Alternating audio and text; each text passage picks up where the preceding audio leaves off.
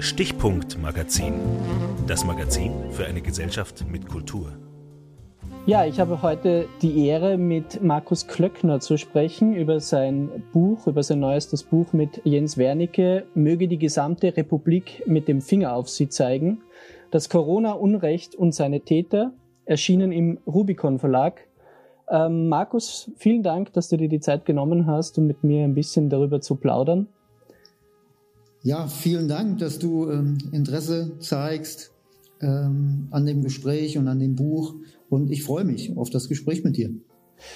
Ja, also ich glaube, es ist ein äh, sehr wichtiges Buch. Ja, ich glaube, dass ähm, dieser dieser finstere dieser finstere Herbst und Winter des letzten Jahres, der ist ja für viele, mm, schien der so ein bisschen weit entfernt oder man hat das dann gerne vergessen und natürlich auch verdrängt. Insbesondere die Menschen, glaube ich, die das Ganze gar nicht so erlebt haben oder vielleicht ähm, ein bisschen, ich sag mal, die Scheuklappen aufgesetzt haben. Ähm, aber das äh, bedeutet natürlich, also wenn man das dann liest, das Buch, ähm, du hast dich ja oder ihr habt euch ähm, sehr stark auf dieses Ich äh, habe mitgemacht.de bezogen, also eine Sammlung von Aussagen in diesem Corona-Herbst, wo eigentlich die, also man kann sagen, die zusammen, also zusammengefasst, äh, äh, der Output dieses, dieser Dokumentensammlung ist eigentlich die Hetze, die sprachliche Eskalation die gegenüber den Ungeimpften betrieben wurde. Und ähm, diese Plattform, ich habe mitgemacht.de, ähm, hat all dieses Corona-Unrecht eben äh, ja, gesammelt. Und ähm, das ist zum Teil wirklich sehr erschreckend, was man, was man da lesen darf oder muss. Ähm, Erzähl vielleicht einfach ein bisschen, wie, wie ist es denn zu der Idee, äh, zu dem Buch gekommen? Das würde mich eigentlich interessieren. Ja, also ich hatte durchaus schon etwas länger überlegt, ähm, was man zum Thema Corona beziehungsweise was da in unserer Gesellschaft passiert ist, machen kann. Aber die Idee zu diesem Buch in dieser Form kam relativ spontan. Und zwar, als ich dann gesehen habe, wie auf Twitter unter dem Hashtag Ich habe mitgemacht die ja, Twitter-Nutzer ähm, reagiert haben. Also als ich gesehen habe, was die Twitter-Nutzer geschrieben haben, was sie selbst erlebt haben, wie emotionalisiert sie waren und sind, ähm, da wurde mir klar, da liegt etwas Gewaltiges im Argen. Und man darf da nicht zu sehr intellektuell verkopft rangehen zum Thema Corona, gibt es ja auch schon viele grandiose Bücher und ähm, ja, einfach Expertenstimmen, die vieles aus, aus den unterschiedlichsten Perspektiven beleuchtet haben. Aber was tatsächlich wirklich fehlt, ist, dass wir endlich mal den Fokus darauf richten, was in unserer Gesellschaft passiert ist im Hinblick darauf, wie mit uns Bürgern umgegangen wurde. Und mhm. zwar von oben, also einerseits von der Politik, aber eben auch von anderen Eliten. Mhm. Und was wir in dem Buch dann sagen, ist einfach, wir haben in unserer Gesellschaft einen faschistischen Moment erlebt. Also das, was sich einige erlaubt haben, das war für uns ein faschistoides Verhalten. Hier hat sich eine solche unfassbare Gewalt entladen.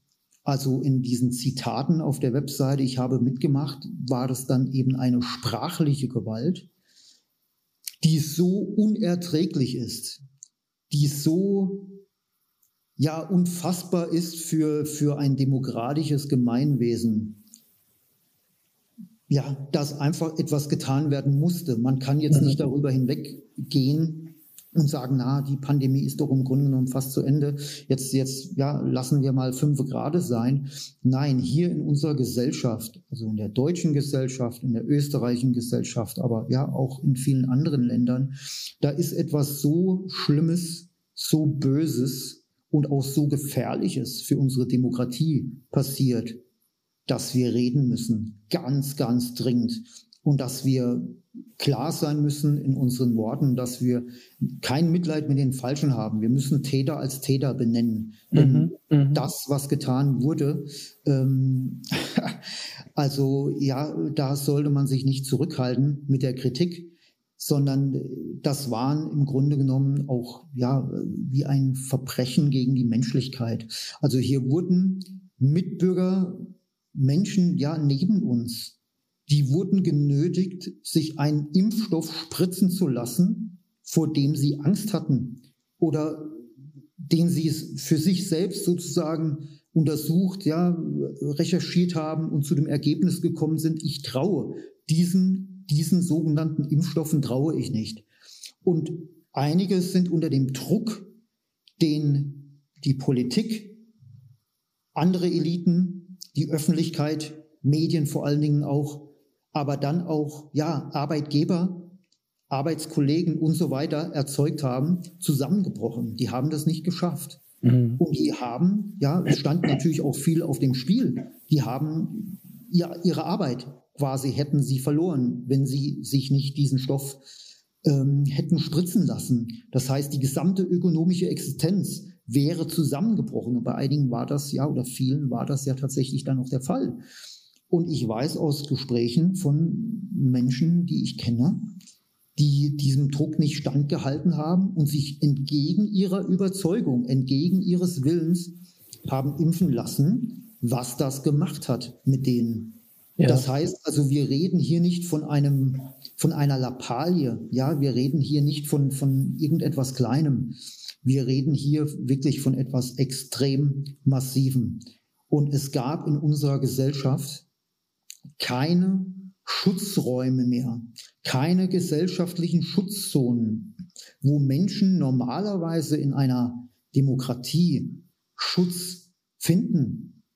Ob das nun die Regierung beziehungsweise die Politik war, ja, von denen gingen die Maßnahmen und der Druck und der Impfdruck massiv aus.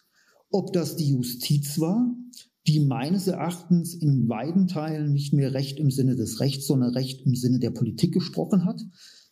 Ob das die Medien waren, deren Aufgabe es wäre, auf die Institutionen zu gucken, als vierte Gewalt, ja, zu kontrollieren, ja. was diese sich erlauben und auch den Schwachen einen Schutz zu bieten. Oder ja, selbst Krankenhäuser, Ärzte, die Medizin, Experten und so weiter. Also es gab nichts mehr, wo Bürger, die so massiv bedroht wurden von einer, ich sage das nochmal, meines Erachtens faschistoiden Gewalt, hingehen konnten. Also da sind jetzt sehr viele interessante Aspekte gefallen. Äh, ich finde natürlich den, äh, den du jetzt als letzten genannt hast, auch das mit den Räumen oder mit den Schutzräumen, äh, glaube ich, sehr wie soll ich sagen, also wenn man das äh, ganze Geschehen genau beobachtet hat, dann hat man einfach feststellen müssen, dass durch 2G ähm, äh, durch 2G-Regelungen oder durch 3G-Regelungen, das ist am Ende dann auch egal, oder durch sogar eben nur 1G-Regelungen, ja der Raum eigentlich und der Zutritt zum Raum reguliert wurde, nicht? Also das ist, glaube ich, etwas, was du eben jetzt eh sehr treffend gesagt hast, ähm, was, was ein Aspekt ist, den, äh, den manche, glaube ich, gar nicht so am Schirm äh, hatten, wenn sie selber nicht betroffen waren. Ähm, ein anderer Aspekt, ähm, weil, weil du gesagt hast, die Menschen haben sich äh, gegen äh, den Impfstoff entschieden. Es gab ja auch ganz viele die aus verschiedenen Gründen sich gegen diesen Impfstoff ähm, entschieden haben. Also äh, hier wird ja gerne vergessen, hier wird ja quasi äh, oft versucht, zu sagen, das sind jetzt einfach irgendwelche Trotzköpfe, die sich sozusagen einfach nicht für eine Mediki medizinische Intervention ähm, äh, entscheiden wollten. Ähm, aber so eine medizinische Intervention wie eine Impfung basiert ja normalerweise auf der Frage der Indikation, nicht? Und äh, wenn dann äh, junge Menschen möglicherweise, oder es ist am Ende natürlich egal wer, aber ähm, du entscheidest dich für oder gegen eine Impfung aufgrund äh, der, des Abwägens einer Indikation. Ist es notwendig, dass ich mich impfe? Nicht? Und das ist eben für viele äh, mit Nein äh, zu beantworten gewesen. Und bei, bei anderen, aber es gibt eben auch viele Menschen, man denke etwa an äh, Menschen, die sich irgendwie mit einem russischen Impfstoff impfen haben lassen und in Österreich und Deutschland dann trotzdem nirgendwo hinein durften. Nicht? Das heißt, ähm, die Regulierung hat auch über die Impfstoffe selbst äh, irgendwie stattgefunden. Und äh, was ich aber eigentlich den wichtigsten äh, Aspekt eures Buches oder des gesamten Buches finde, ist, dass ihr ja bei der Sprache ansetzt. Das heißt, es geht da in diesem Buch ja nicht um virologisches Zahlenpingpong, sondern es geht darum, wie verändert sich die Sprache und wie drückt sich Sprache, äh, Gewalt in der Sprache aus. Und da ist diese, diese Dokumentensammlung äh, ähm, einfach ein würde ich sagen, einfach ein lückenloses Zeugnis einer Spracheskalation. Da kann man über die Impfung hin und her diskutieren, was man will. Aber wenn man Menschen als Blinddarm der Gesellschaft bezeichnet oder als als asoziale oder als, ähm, ich glaube, ein, in, an einem Punkt kommt sogar der Begriff des äh, Sozialschädlings vor oder so. Genau, also, das war der FDP-Politiker Rainer Stinner, der von gefährlichen Sozialschädlingen gesprochen hat oder etwa der Manager der Band Die Fantastischen Vier, der von ultra asozialen Volldeppen ähm, gesprochen hat, der Babsänger Wolfgang Niedecken, ja, der diese Menschen als Asoziale bezeichnet hat. Also ja, ähm, bei aller Liebe für, für auch eine klare und meinetwegen auch mal eine, eine ja, rustikale Ausdrucksweise. Man kann es treiben und man kann es übertreiben. Und hier wurde Gewalt gegen Menschengruppen gesät, gegen eine Menschengruppe. Und das ist natürlich ja nicht hinzunehmen.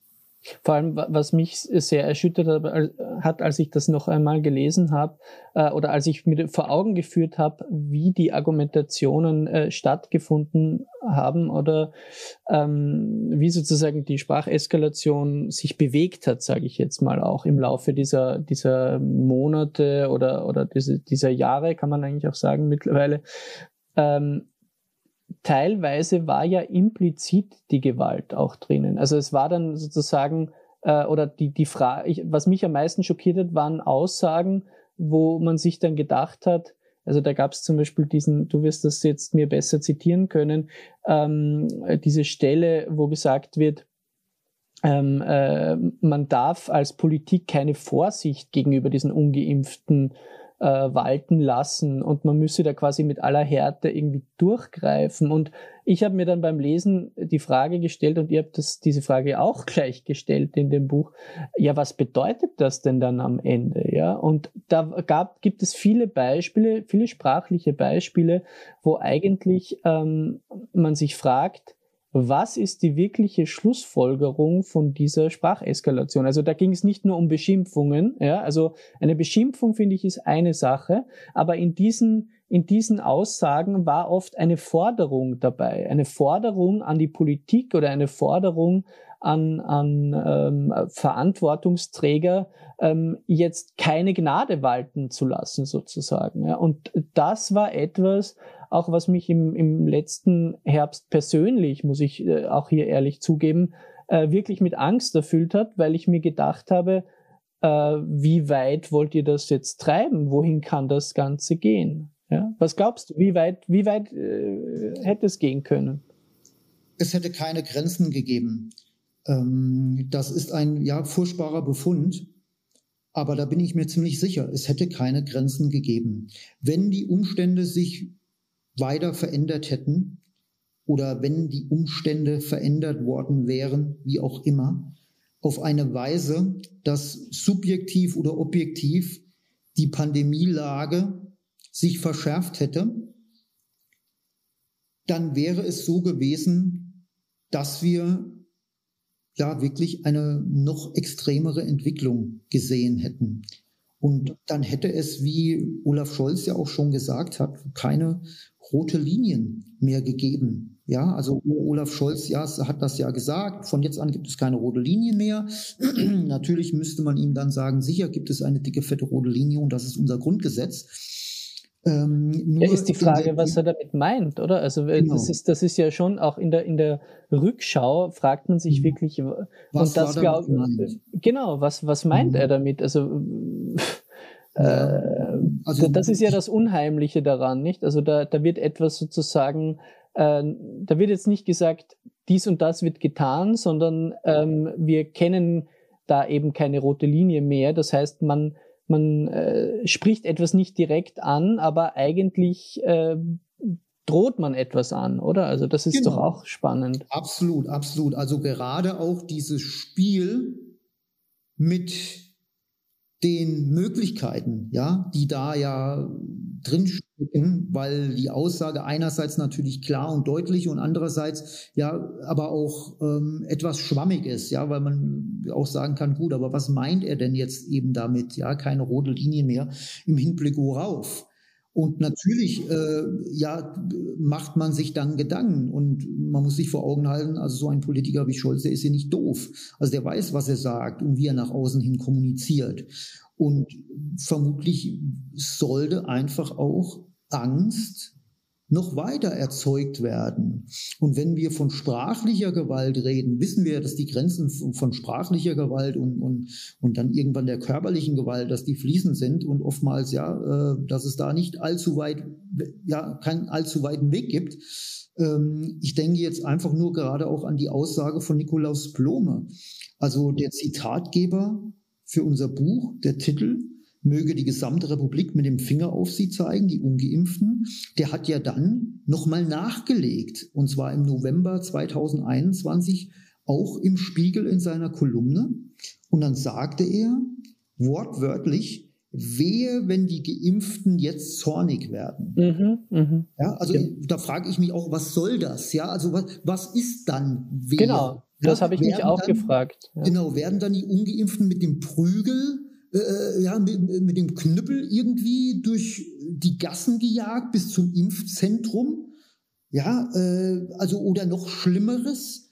Genau, also das habe ich mich, das, das ist äh, genau eines dieser Beispiele, wo ich mir gedacht habe, was wird da jetzt implizit gefordert, vorbereitet, äh, den Weg, der Weg bereitet, äh, das sind genau solche Aussagen, wo, wo es eben nicht um eine Beschimpfung geht. Ja, die, die äh, Beschimpfungen sind ärgerlich, äh, sind, sind äh, sozusagen gewalttätig genug, aber das sind ja wirklich äh, Dinge, die diese ständigen Drohszenarien, äh, und das kommt dann von einem Spiegelkolumnisten. Also es ist auch ein bisschen die Frage, was einen Spiegelkolumnisten jetzt äh, dazu befähigt, äh, die, die, die Geimpften aufwiegeln zu wollen, nicht? Also das ist doch auch, also äh, da sind wir vielleicht auch fast schon ein bisschen bei dem Thema, du, du beschäftigst dich ja grundsätzlich äh, als Journalist eigentlich, würde ich sagen, mit der Position des Journalismus selbst. Also du bist auf einer Metaebene, reflektierst du äh, das ja eigentlich immer wieder und hast es in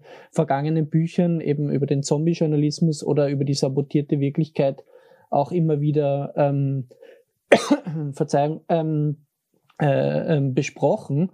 Äh, da stelle ich mir schon ein bisschen die Frage, was nimmt sich da eigentlich ein Spielkolumnist als äh, für eine Position in der Gesellschaft heraus? Mhm. Ja, also ja, ich bin natürlich nicht in seinem Kopf drin und kann nicht genau sagen, was seine Handlungsmotivation war.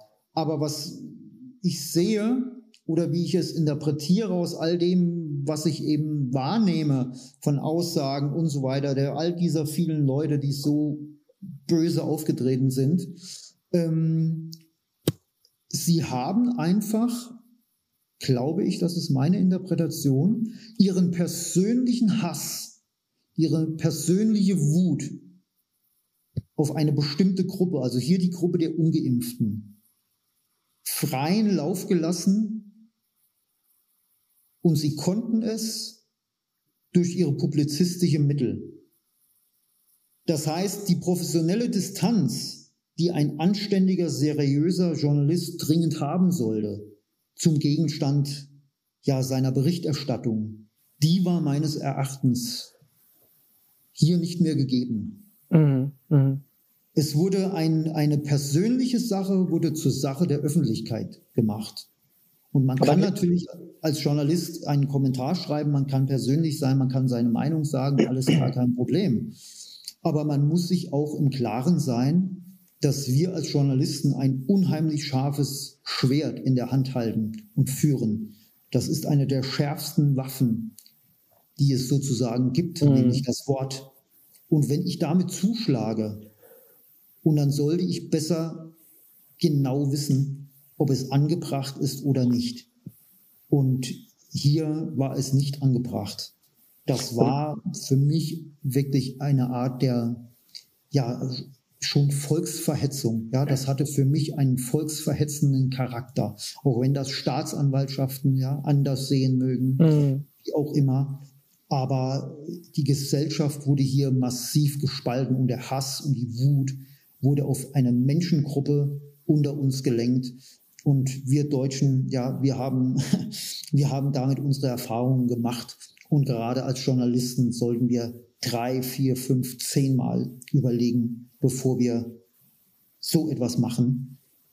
Und ja. auch die gesamte Spielredaktion, beziehungsweise die Redaktion, die dafür verantwortlich war. Natürlich, das, das finde ich einen sehr wichtigen Aspekt, den du äh, in dem Buch oder ihr ähm, aufgreift, ist, das ist natürlich keine Einzelentscheidung von Nikolaus Blome oder anderen äh, Protagonisten, sondern gerade wenn das in einer, ich meine natürlich, wir wissen um die prekären Verhältnisse in Redaktionen teilweise Bescheid, aber dennoch ist es so, das ist natürlich die Entscheidung von mehreren Personen, ja, also das wird ja jemand oft auch Korrektur lesen, das wird ja jemand lektorieren, nicht?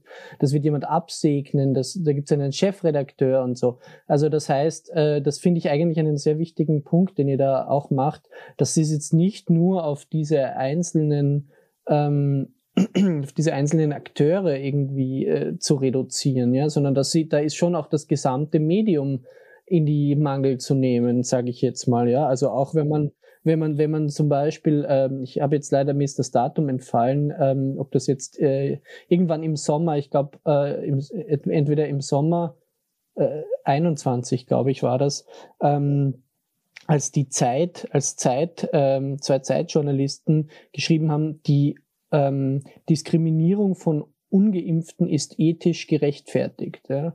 Und da muss man natürlich schon die Frage stellen, ähm, welche Redaktion findet es legitim, dass auf der Zeit, dem Vorzeigequalitätsblatt, äh, ähm, sage ich jetzt mal in Deutschland, äh, steht, dass Diskriminierung ethisch gerechtfertigt ist. Nicht? Also das sind schon, das ist schon, äh, und was das finde ich nämlich an, an eurem Buch, also das finde ich stark, weil ich muss sagen, ich war zu Beginn schon skeptisch mit dem Faschismusbegriff, muss ich ganz ehrlich sagen, weil das natürlich etwas ist, was äh, immer wieder als Kampfbegriff verwendet wird. Und äh, das Problem an den Kampfbegriffen ist, dass sie so inflationär verwendet werden, dass am Ende eigentlich man gar nicht mehr weiß, worüber geredet wird. Ja, das ist ja dasselbe mit dem Begriff der Verschwörungstheorien.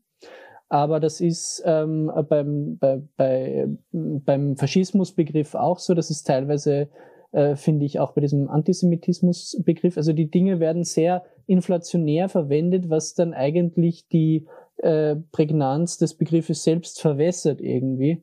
Ähm, aber ihr habt ja ein anderes Verständnis von, von äh, Faschismus, sage ich jetzt mal. Also ihr beginnt ja mit dem ähm, mit dem ähm, Experiment, mit dem amerikanischen Experiment beginnt ihr eigentlich euren Text ähm, an dieser amerikanischen ähm, Schule, wo der Lehrer äh, genau, wo der Lehrer äh, die, die, also das, was als die Welle bekannt geworden ist, wo der Lehrer den, den Schülern zeigt, wie leicht es geht, äh, faschistoide äh, Tendenzen zu entfesseln.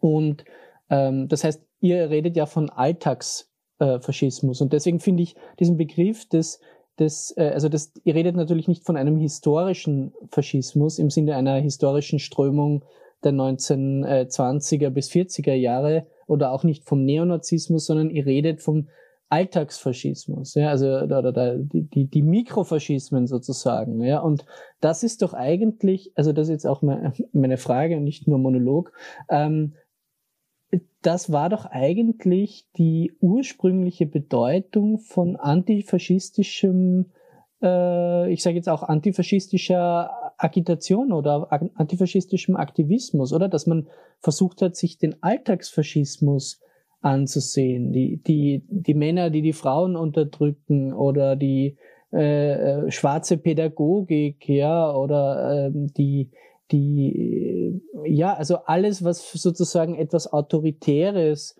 im Alltag etabliert, in der Sprache, im, im Umgang mit Migranten und so weiter und so fort. Ja. Also äh, haben wir diesen, diesen Antifaschismus, ist der umgedeutet worden oder was, äh, was ist da dein Gedanke dazu? Ja, sehr, sehr spannende Fragen und ähm, auch äh, Ausführungen von dir. Ähm, vielleicht bevor wir da jetzt näher drauf eingehen, weil das wahrscheinlich auch ein bisschen Zeit äh, schon beanspruchen wird. Äh, ich würde gerne noch auf kurz darauf eingehen, was du gerade gesagt hast in Sachen Spiegel, ja. Ähm, deine Ausführungen, also dass die Redaktion eben auch eine Verantwortung hat, und ähm, du hast ja dann gesagt, bei allem Verständnis auch für ja, die prekäre Situation äh, oder prekäre Lagen im Journalismus. Ähm, ja, das sollte eine Redaktion eigentlich. Also beim Spiegel muss man natürlich sagen, also alleine schon die zig Millionen, die der Spiegel von der Gates Foundation äh, bekommt, äh, ja, da ist nichts mit äh, prä, äh, prekärer Lage ja, in, in der Redaktion dort. Also die sind alle ziemlich gut äh, situiert, glaube ich, die Spiegelredakteure. Ähm, und von daher, ja, äh, sie haben eine Verantwortung als eines der, ja, das führende politische Magazin. Ähm, die sind gut ausgestattet. Äh, da kann man erwarten, dass die Redakteure gegebenenfalls auch zweimal auf den Text gucken. Nur, ich habe mir das mal angeschaut, die haben also die Spiegelredaktion ja, oder die Verantwortlichen dort haben sogar dieses Zitat noch auf Twitter verbreitet am Tag der Veröffentlichung. Das heißt also, ja, man muss einfach davon ausgehen, also man muss sich ja nur die Berichterstattung, die sogenannte Berichterstattung des Spiegels ähm, vor Augen halten in der Pandemie, es ist doch klar, dass die hinter dem Text standen. Mir kann doch niemand erzählen, dass, dass weite Teile der Redaktion diesen Text abgelehnt haben, sondern wahrscheinlich wurde noch applaudiert. Also zumindestens äh, ja, äh, liegt diese Interpretation nahe.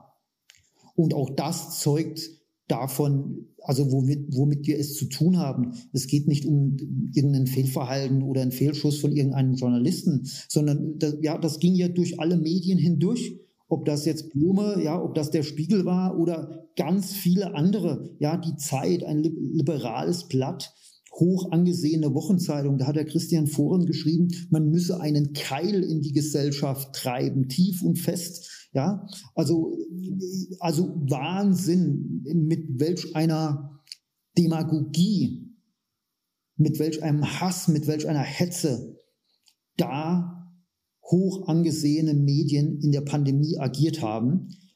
Und dieses Thema Medien ist natürlich auch ein Thema für sich. Nur, also ich wage zu behaupten, wenn die Medien ihre Aufgabe gemacht hätten, wenn sie ihrer, Auf ihrer Rolle nachgekommen wären, dann hätten wir nicht das erlebt, was wir erlebt haben. Die Gewalt, die sich hier entladen hat, die war möglich durch und mit den Medien. Und deshalb fordere ich auch, also, dass wir insbesondere die Rolle der Medien untersuchen müssen, aufarbeiten müssen und dass da auch Konsequenzen zu ziehen sind. Also bestimmte Personen, die, die so etwas schreiben, also die, die, ja, die müssen sich wirklich fragen, was die für ein Verständnis von Journalismus, von Demokratie, Liberalismus, Pluralismus und so weiter haben.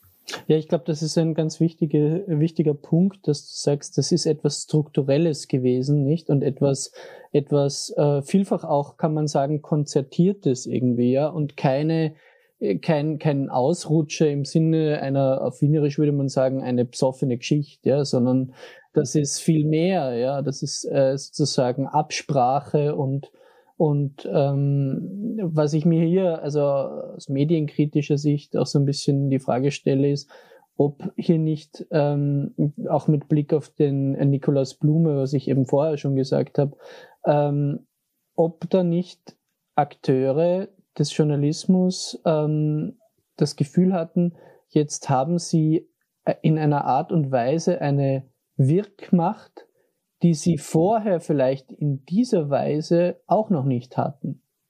Also dass es da wirklich nicht nur jetzt äh, äh, um die persönliche Lust an der, an der, ich sage jetzt mal an der Hetze ging, sondern dass es da schon auch darum ging, dass mit dieser Hetze eine Macht einherging, eine Machtposition, eine, eine, eine, eine Stärkung der eigenen, ähm, äh, der eigenen Position. Und ich musste ein bisschen denken an einen ähm, Spruch äh, von ähm, Boris Reitschuster, also ähm, auch über Medien gefragt wurde, wo, wo Boris Reitschuster gesagt hat, ähm, viele Journalisten wollen eigentlich äh, Pressesprecher der Regierung werden. Ja.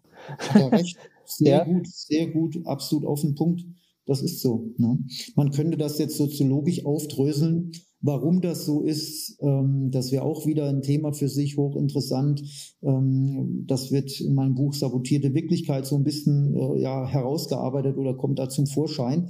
Aber wir merken schon, ja, das sind ganz viele ähm, Analysestränge, die wir da quasi haben oder Analyseebenen. Und ähm, das ist alles gar nicht so einfach, äh, das in einem kleinen Gespräch ähm, äh, ja so auseinanderzunehmen ähm, dass es dann wirklich auch auflösungsstark sichtbar wird. Ja? Ähm, aber die Medien sind auf jeden Fall ein, ein Hauptfaktor in, dieser, in diesem Corona-Unrecht, mit dem wir es zu tun haben. Ja, also ich glaube, der Blome ähm, ist ein Journalist, der sehr wohl um seine Reichweitenmacht weiß, ähm, er weiß, welche Macht er da in den Händen hat. Er ist ein erfahrener Journalist, äh, ja, war stellvertretender Chefredakteur der Bildzeitung. Aber bei anderen, ja, äh, die haben plötzlich gespürt, dass sie plötzlich mehr Macht hatten, als ihnen eigentlich qua ihrer Profession zusteht. Und sie haben gespürt, dass plötzlich sie ihren Hass, ihre Vorurteile, ihre Wut, ihre Abneigung und so weiter gegen eine Menschengruppe freien Lauf lassen konnten. Es war vollkommen okay, böse zu sein, zu hetzen, abzuwerden, zu delegitimieren, ja sogar zu entmenschlichen. Das war absolut in Ordnung. Das war gesellschaftlich legitimiert. Und sie haben diesen Moment genutzt. Und damit sind wir dann im Grunde genommen auch beim Faschismus. Ja, wenn wir uns einfach mal zurückversetzen in die Zeit damals. Wie war das denn damals im, im Alltag, ja, als Juden ausgegrenzt wurden, als man eben nicht bei Juden eingekauft hat, als Juden ja einen Stern getragen haben? Was, was ist da auf der Straße passiert? Ganz normale, einfache Menschen haben Juden angespuckt, geschubst, ja, die Tür vor der Nase zugemacht, sie abgedrängt und so weiter. Ja, was war das? Diese Menschen haben auch gespürt, dass ihr Verhalten jetzt, das mies, dreckig, gemein und so weiter war, im Grunde genommen gesellschaftlich aufgewertet wurde. Ja, denn die Propaganda war, der Jude ist ein Volksschädling, er ist ein, ein äh, er schadet den Volkskörper und wer dem Juden etwas Schlechtes tut, tut eigentlich der Gesellschaft etwas Gutes. Also so die perverse Propaganda und die Manipulation. Und die Leute haben das entweder tatsächlich geglaubt oder aber andere haben einfach, ja, die Gunst der Stunde ergriffen und konnten ihren niederen Instinkten freien Lauf lassen. Wobei hier natürlich deine Kritiker, sage ich jetzt einmal, äh, einhaken oder aufschreien würden, nicht? Und ähm, sagen würden, man kann das nicht vergleichen. Ähm, ich würde dem entgegnen, dass es weniger um einen Vergleich geht, sondern darum, irgendwie Strukturähnlichkeiten äh, von Ausgrenzungsmechanismen grundsätzlich herauszuschälen, oder? Und da kann man eben äh, äh, eigentlich, ich sage jetzt auch mal historisch, man denke etwa an Rassentrennung, Apartheid, aber man denke auch an äh, Lepra-Inseln und so weiter. Also da kann man Ausgrenzungsmechanismen doch auch sehr ähm, allgemein, ähm, ich sage jetzt mal irgendwie klassifizieren und äh, erkennt da über durch die Jahrhunderte doch gewisse Ähnlichkeiten. Also ich verstehe, ich kann schon nachvollziehen, äh, dass man die die, den direkten Vergleich mit, mit, dem, mit der antisemitischen Ausgrenzung, dass man den ein bisschen überzogen viel, äh, findet, weil, ähm, wie soll man sagen, weil, äh, weil es einfach anders geartet ist, nicht? Also weil, weil der Kontext ein, ein anderer war. Ähm, aber die Ausgrenzungsmechanismen waren ja in vielen Punkten gar nicht so anders. Also ich habe äh, das schon bemerkt, also gerade was du vorher gesagt hast mit der Entmenschlichung. Mit der Entmenschlichung beginnt doch eigentlich immer die, die, die Delegitimation des anderen und wenn der andere quasi nicht mehr sein darf, dann kann man mit ihm eigentlich alles machen. Und das, also das sind schon, äh, und, und, was ich aber glaube, weil ähm, was, was ihr in eurem Buch äh, ja besprecht, ähm, ist, dass die Entnazifizierung, also das ist ein bisschen eure, eure These, auch dass die Entnazifizierung ähm, äh, nie so ganz stattgefunden hat. Und äh, was ich mich ein bisschen frage ist, ob wir nicht in der Aufarbeitung des Nationalsozialismus ähm, immer zu sehr auf die, ich sage jetzt mal, auf die katastrophalen mörderischen Auswirkungen dann während des Zweiten Weltkriegs, natürlich den Holocaust, ähm, Bezug genommen haben und ob wir aber die Mechanismen, die davor stattgefunden haben, ja, also die, wie du richtig gesagt hast, der Alltag, ja, wie hat der Alltag der Ausgrenzung ausgesehen? Und das, äh, man lernt das natürlich in der Schule nicht, in Österreich auch mit dem sogenannten Anschluss und so.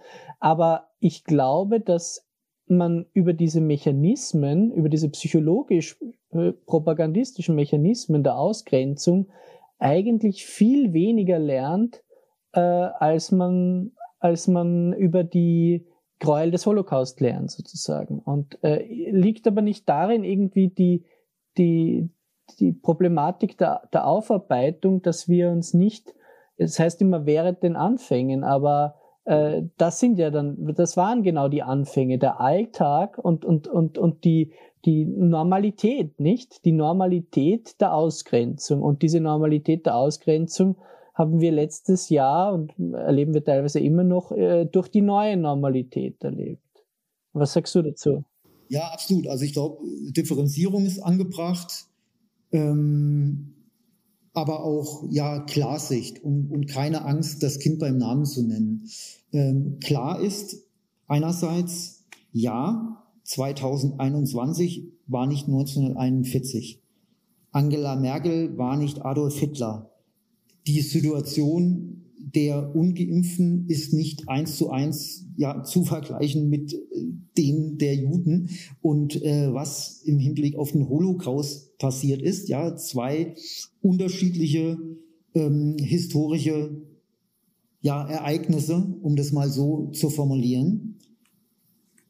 Und man kann immer darüber diskutieren, welcher Vergleich ist nun angebracht, welcher Vergleich ist nicht angebracht. Nur Weißt du, ich habe mich damit ja sehr intensiv auseinandergesetzt.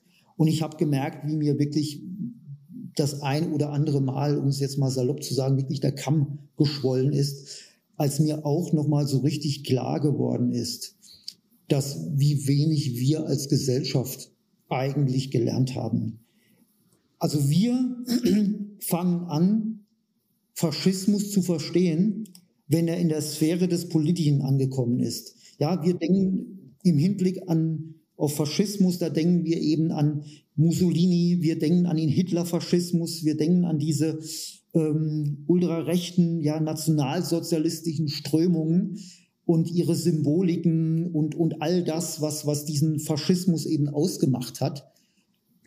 Und da gucken wir drauf und klopfen uns auf die Schulter und sagen, aber guck mal, was wir alles gelernt haben. Wenn heute einer kommt mit einem akkurat geschnittenen Seitenscheitel und einem noch akkurat geschnittenen Schnurrbart, der Adolf Hitler heißt, und dann sagen wir, dieser Mann ist böse, dem folgen wir nicht mehr. Und dann klopfen wir uns auf die Schulter und sind ganz stolz, dass wir etwas aus, aus der Geschichte gelernt haben. Wenn das das Einzige ist, was wir aus der Geschichte, aus dieser Geschichte gelernt haben, da haben wir gar nichts gelernt.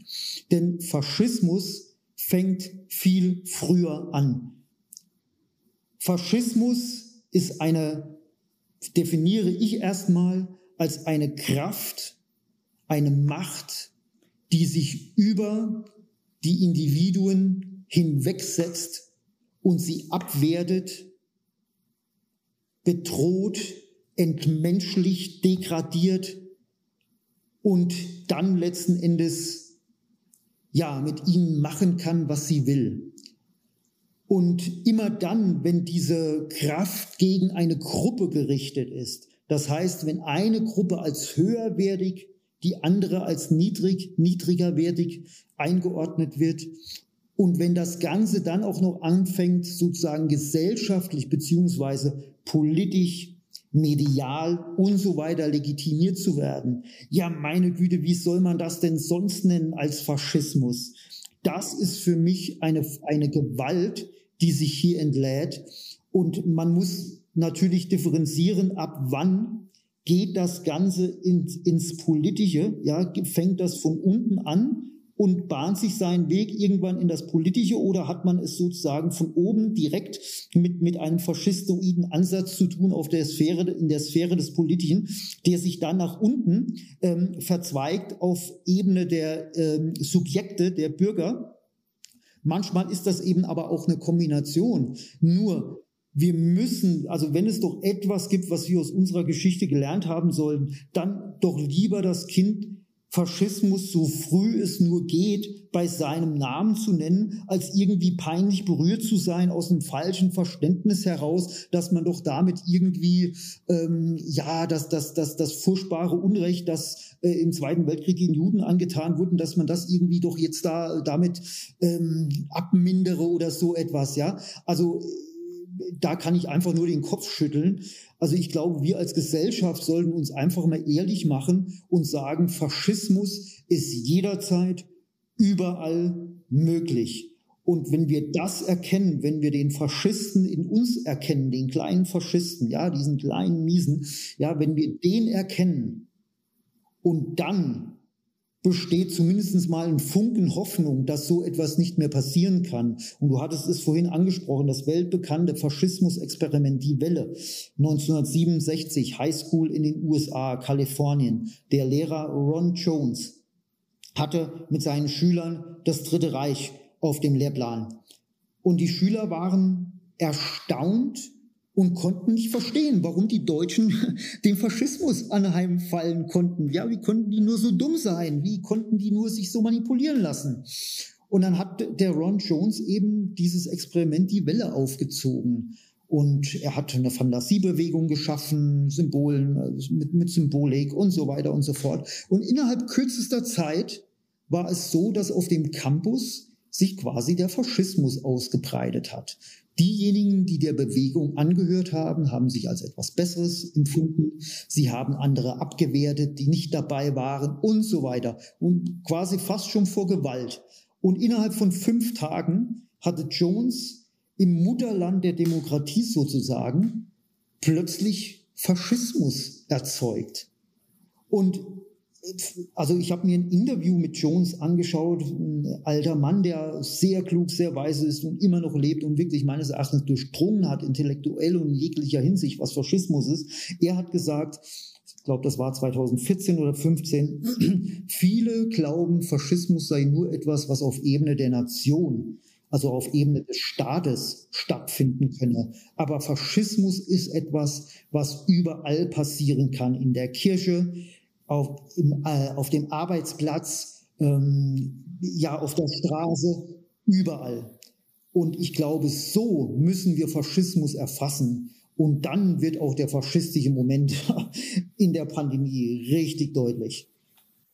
Das heißt, äh, ja, also ich würde dem äh, sozusagen auch insofern zustimmen, dass natürlich die Vorstellung von Faschismus im rein politischen Sinne natürlich auch ein bisschen eine banale Vorstellung von Politik selbst ist, nicht? Also das Politische äh, und das Private sind natürlich äh, äh, miteinander verflochten und ähm, kann das eine kann zum anderen führen.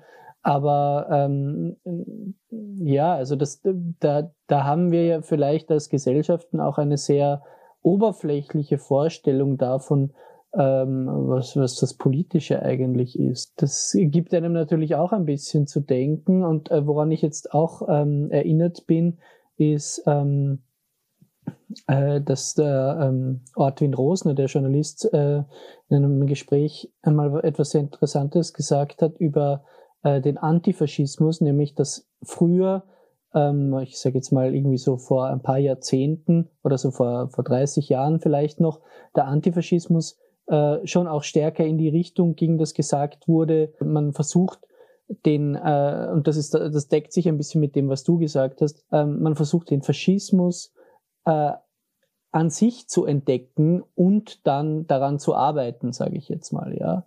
Ähm, und man versucht aber nicht die ganze Zeit, und daran bin ich aber erinnert, wie, wie das in den letzten Jahren abgelaufen ist, äh, das ständig nach außen zu projizieren. Also ge gegenwärtig erscheint es so, dass der Faschist ist immer der andere, ist immer der da draußen. Ja, man selbst äh, äh, hat äh, sozusagen keine faschistischen Tendenzen. Ja, und ähm, da, da fehlt eigentlich, also das ist etwas, was, glaube ich, diesen ganzen Eliten, äh, wäre interessant, ob du meine, meine Einschätzung teilst, äh, ein bisschen gem gemeinsam ist, den, den ich sage jetzt mal, den politischen Eliten ebenso wie den ähm, wie den wissenschaftlichen Eliten, wie auch den medialen Eliten, es fehlt eigentlich der, der Moment der Selbstreflexion, also der wirklich der Reflexion der eigenen Position äh, in sozialer Hinsicht oder sonst wie, aber eben auch dahingehend, dass man sagt, was ist das Autoritäre an mir selbst?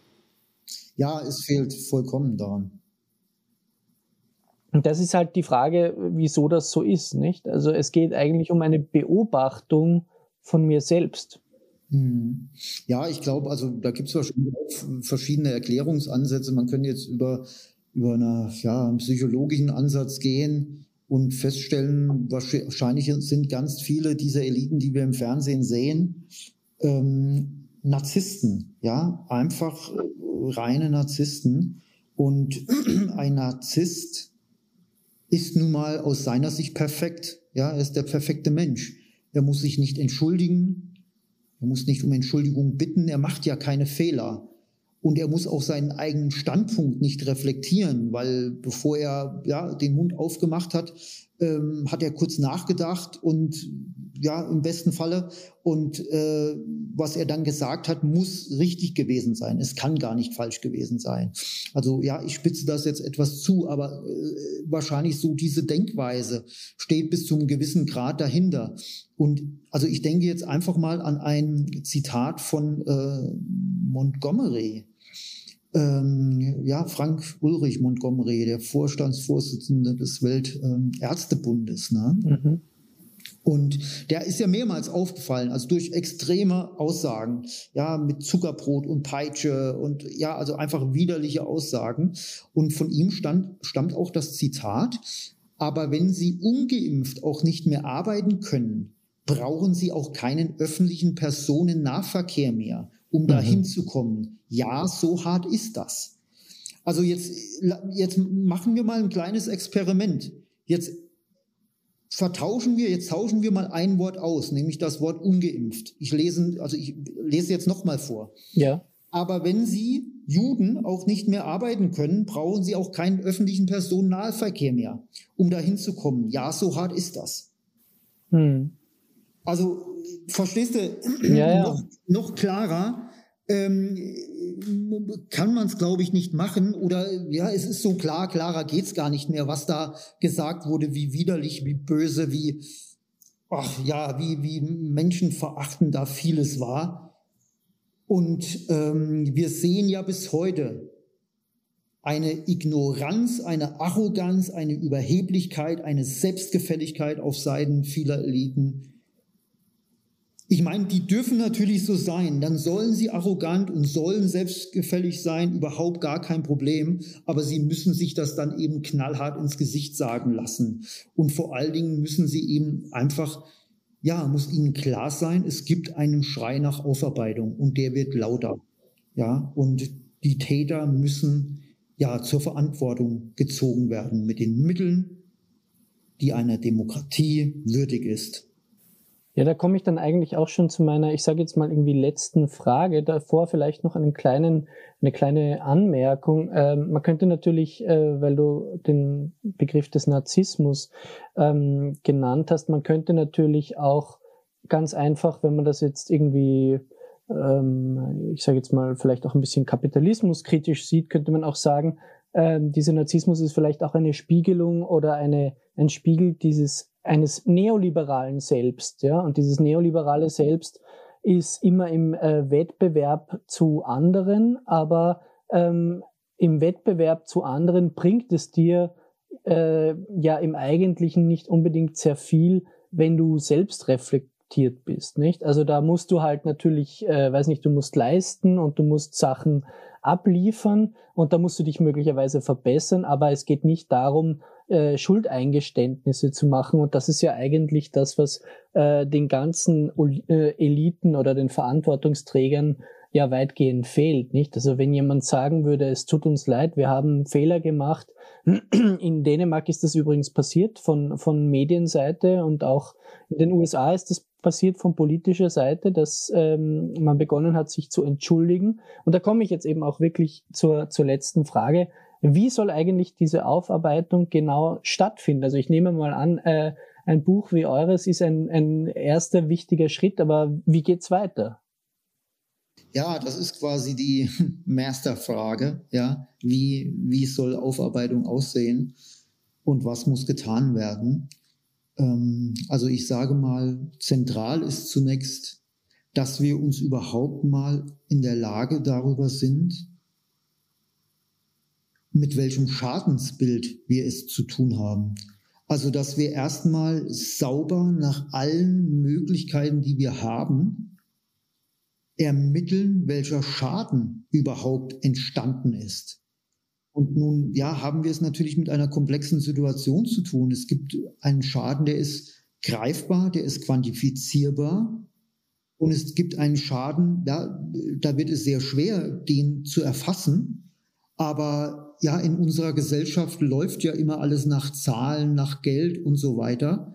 Und ich sag mal, also zunächst müssten wir wirklich vers mal versuchen, überhaupt zahlenmäßig erfassen, was hier passiert ist. Und wir, ein, ein Ansatz wäre zum Beispiel mal zu erfassen, wie viele Bürger haben aufgrund dieses Corona-Wahnsinns, dieses Impfwahnsinns ihre Arbeit verloren. Ja, die also dann vielleicht selbst gekündigt haben, weil sie dem Druck ja nicht mehr standgehalten haben und gesagt haben, nein, ja, ich lasse das nicht mit mir machen oder denen tatsächlich gekündigt wurde oder ja, wie auch immer. Also diese Bürger müssen wir erstmal zahlenmäßig erfassen um, um, um dann mal zu sehen, also was auf der Ebene alleine passiert ist. Ja, und das lässt sich ja, könnte man durchaus wahrscheinlich quantifizieren.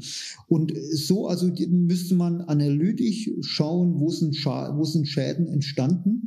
Und dann müsste man sehen, wie weit kann man diese Schäden quantifizieren um überhaupt dann erstmal zu sehen, wenn es an die Aufarbeitung rangeht, was dann zu fordern ist.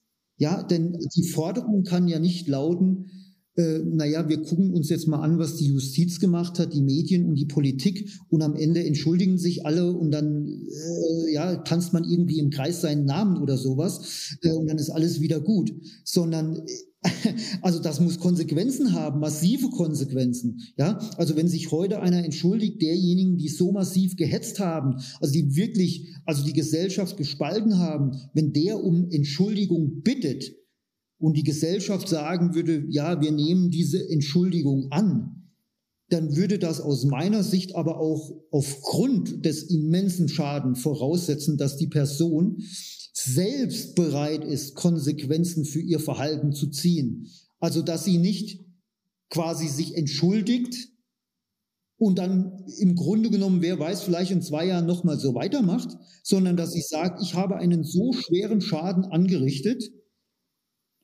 ich sehe das ein und ich nehme meinen Hut als Publizist, ich werde meine Finger von Mittelsprache lassen. Ich, ich tue das auch, indem ich mich quasi jetzt selbst beschneide, indem ich selbst einen Schaden davon trage, massive finanziellen Einbuße habe und so weiter und so fort. Und vielleicht in fünf Jahren nochmal, ja, ähm, gegebenenfalls zurückkommen oder wie auch immer. Das würde zumindest dann mal die Glaubwürdigkeit unterstreichen.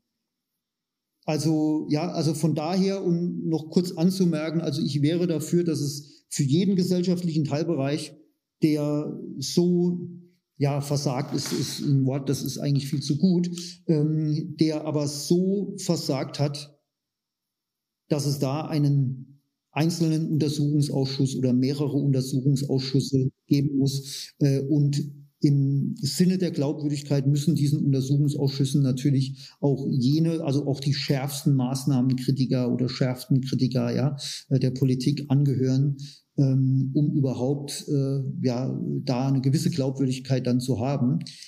Natürlich ist das naiv gedacht. Ähm, ja, ähm, Untersuchungsausschüsse, das ist immer so eine Geschichte. Aber trotzdem, es braucht jetzt den Schrei, also der Schrei ist da und er wird lauter, aber er muss noch lauter werden aus der Zivilgesellschaft, aus der Bevölkerung, damit das Corona-Unrecht aufgearbeitet wird und auch die Täter ja, ähm, zur Verantwortung gezogen werden. Ja, vielen Dank, Markus. Also ich glaube, dass dieser Aspekt mit der Schadensbilanz, sage ich jetzt mal, das ist so ein bisschen ein technischer Begriff, aber, aber äh, der, der ist natürlich ganz wichtig, um da zu sagen, was, wie viel Schaden ist denn tatsächlich angerichtet worden? Äh, und ich denke mir auch, also vieles davon wird man äh, sehr wohl quantifizieren können und ähm, anderes muss man dann wohl qualitativ aufarbeiten, nicht? Das äh, widerspricht sich ja auch nicht. Wir leben ja eben nicht nur in Zahlen, sondern wir sind auch äh, im, im Best, im, hoffentlich auch in einer Gesellschaft äh, manchmal zu Hause, auch wenn das manchmal sich eben verliert, eine Gesellschaft, die Empathie zeigt und die nicht nur aus Zahlen besteht. Ja, ähm, äh, ja also ich danke dir sehr für das Interview. Möge die gesamte Republik mit dem Finger auf sie zeigen. Das Corona-Unrecht und seine Täter erschienen im Rubicon Verlag und ähm, ich glaube wirklich ein wichtiger Baustein in einer ersten Aufarbeitungsphase vermutlich. Ja, das wird wahrscheinlich noch einige Zeit dauern, wenn nicht gar Jahrzehnte. Vielen Dank, Markus. Vielen Dank für das Gespräch. Alles Gute. An dieser Stelle möchte ich Sie ganz besonders auf das Printangebot des Stichpunkt-Magazins hinweisen. Sie finden das Magazin im gut sortierten Handel bzw. auch online unter www.stichpunkt-magazin.com. Ich würde mich sehr freuen, wenn Sie sich für das Magazin interessieren und uns unterstützen, das Magazin weiter auszubauen und uns helfen, andere und neue Perspektiven auf Gesellschaft und Welt zu bieten. Haben Sie vielen Dank und einen schönen Tag, Ihr Thomas Stimmel.